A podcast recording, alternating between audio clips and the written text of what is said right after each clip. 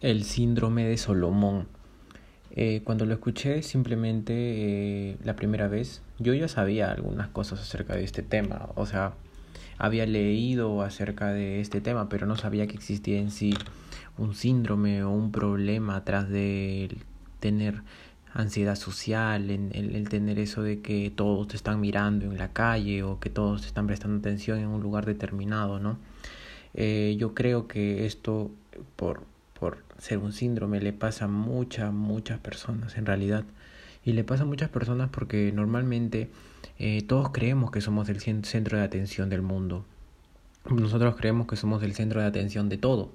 de todo prácticamente. O sea, imagínate, tú estás caminando por la calle, estás muy eh, entretenido con las cosas que tienes, tal vez tu música, tal vez eh, los planes que tienes que hacer con alguien o simplemente por llegar a tu casa.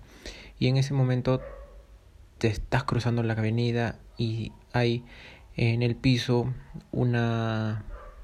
cáscara de plátano y te caes. Te caes, te das un golpe muy fuerte, las personas te observan, las personas te miran y tú simplemente te pones súper rojo, te pones súper ansioso, eh, estabas tan tranquilo hace solamente dos segundos, pero ahora simplemente estás eh, súper, pero súper ansioso y súper nervioso de las cosas que podrían pensar todas las personas, de que eres un tonto, de que eres un idiota, pero en realidad esto solo es parte del síndrome Solomon. Ok, no, no digo que nadie te ha visto, no digo que nadie va a decir que tal vez te has caído de una forma estúpida. Pero a lo que voy aquí es que cuando nosotros, cuando nosotros como personas comenzamos a entender que solo por el mínimo, por el mínimo cosa que hacemos ya somos este parte de del pensamiento de las otras personas, es decir, por ejemplo, te subes a un carro y sientes que todos te miran. O te subes a no sé, o vas a hablarle a una persona que te gusta y sientes que todos te están juzgando, que todos están diciendo qué hace ese chico, a dónde va, por qué está haciendo este tipo de cosas aquí, en dónde estás, eh, no puedes hablar así, estás rompiendo la norma social. Norma social pues, predispuesta por, por, la, por la sociedad, claro, también está. Pero bueno, el síndrome de Solomon se trata de eso. El síndrome de Solomon se trata a miedo a ser tú mismo a miedo a no mostrarte como realmente eres. Dime cuántas veces has escuchado esto. Eh, normalmente una pareja empieza y, y, se quiere mucho, pero a, pasar el tiempo, los, los años, este, la chica se queja de que él era atento, de que él era eh, una persona eh, más este, detallista. Y luego pasó a ser una persona eh, mucho más fría, mucho más este, molesta, mucho más este, rencorosa, mucho más renegona. Y de esta manera este, estamos creando solamente eh, formas de de crear máscaras, entonces estás teniendo miedo a ser tú mismo, ya que te tienes miedo a solamente, no solamente ser tú mismo con esa persona, sino con, con todos los demás, porque en sí cuando vayas a un lugar social te vas a mostrar también como una persona, pero tal vez luego en tu mente comienzas a juzgarlas, comienzas a, a, a criticarlas y la verdad eso no es eh, parte de, de una buena actitud acerca de cómo empezar una, una mejor vida social y aparte una parte más espiritual. Entonces, si tienes miedo a destacar, miedo a brillar, es porque tienes mucho el síndrome de Solomon, porque tal vez tienes la respuesta correcta cuando eh, las personas están hablando, pero no simplemente no la quieres decir, simplemente no la quieres comunicar. ¿Por qué? Porque tienes miedo a que todos te observen, así sea bueno o malo. Normalmente esto le pasa a muchos niños y los cuales yo creo que deberían trabajarse, porque en sí no hay nada de miedo en tener una pregunta estúpida o tener una pregunta tonta. Las únicos tontos o estúpidos son los presentes que no preguntan, porque así la ignorancia se eh, sigue avanzando, sigue desarrollándose a través de todos los niños. Entonces, tú tienes miedo a destacar y a brillar por el mismo rechazo social y las cosas que te han implantado en tu mente desde que has sido pequeño. Porque normalmente decían en la escuela de que la persona que tiene más bajas notas son las personas que simplemente no van a destacar o no van a brillar. Y ese es un rechazo ya desde pequeño. Si te dicen, no, esa no es la respuesta correcta y no tienes nunca la respuesta correcta o tú no eres el alumno más eh, brillante del salón. Entonces el rechazo social es muy importante entenderlo, no como un rechazo social en el cual te puedes equivocar a cada rato. Eh, tienes que entender el rechazo social solamente como una implantación en tu mente que ha ido desarrollándose con los años de acuerdo a las... Eh, acontecimientos que han sucedido en tu vida, porque muchas veces hay acontecimientos en tu vida en los cuales sigue, sigue existiendo el rechazo social, pero si tú solamente tomas el rechazo social como feedback, como información para próxima vez solamente mejorar, solamente hacer mejor las cosas, o sea, mejorar eh, la actitud, mejorar la habilidad, mejorar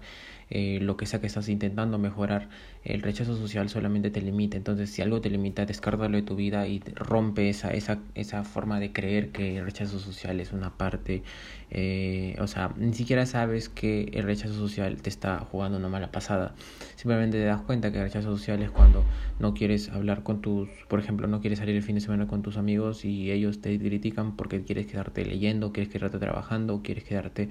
en tu casa simplemente solo meditando. Entonces, si tú le dices eso, tienes miedo que te rechacen socialmente porque piensan que eres un aburrido eso, pero todo esto es parte solamente de una construcción social.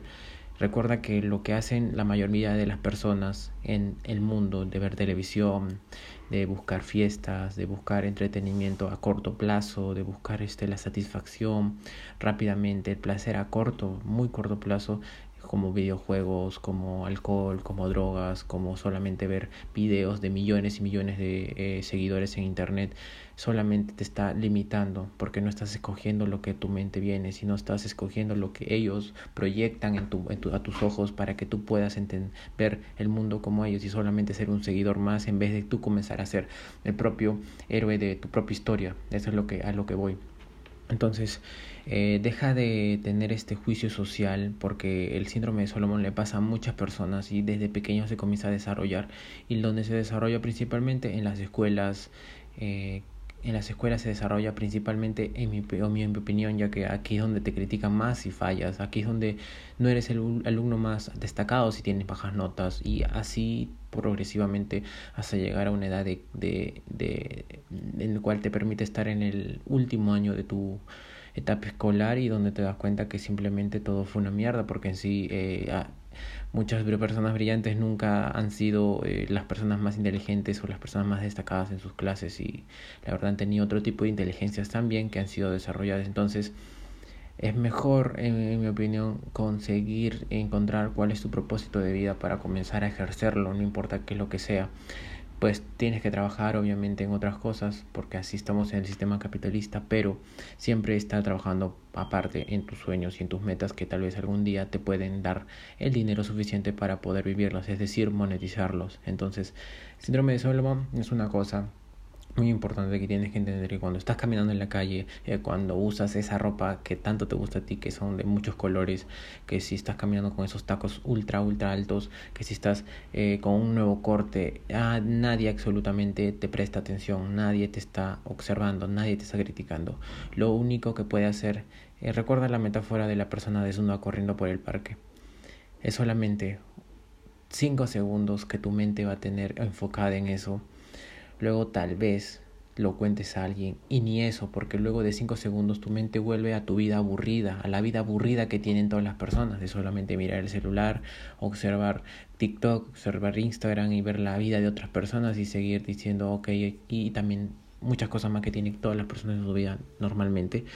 Entonces, no somos tan importantes como creemos, ni para ellos ni para nosotros. Así que cuando estás frente a una persona, cuando quieres conocer a una persona, cuando quieres hacer algo nuevo en Internet, cuando quieres comenzar a publicar tus podcasts, cuando quieres comenzar a publicar tu contenido en YouTube acerca de cualquier tema, en realidad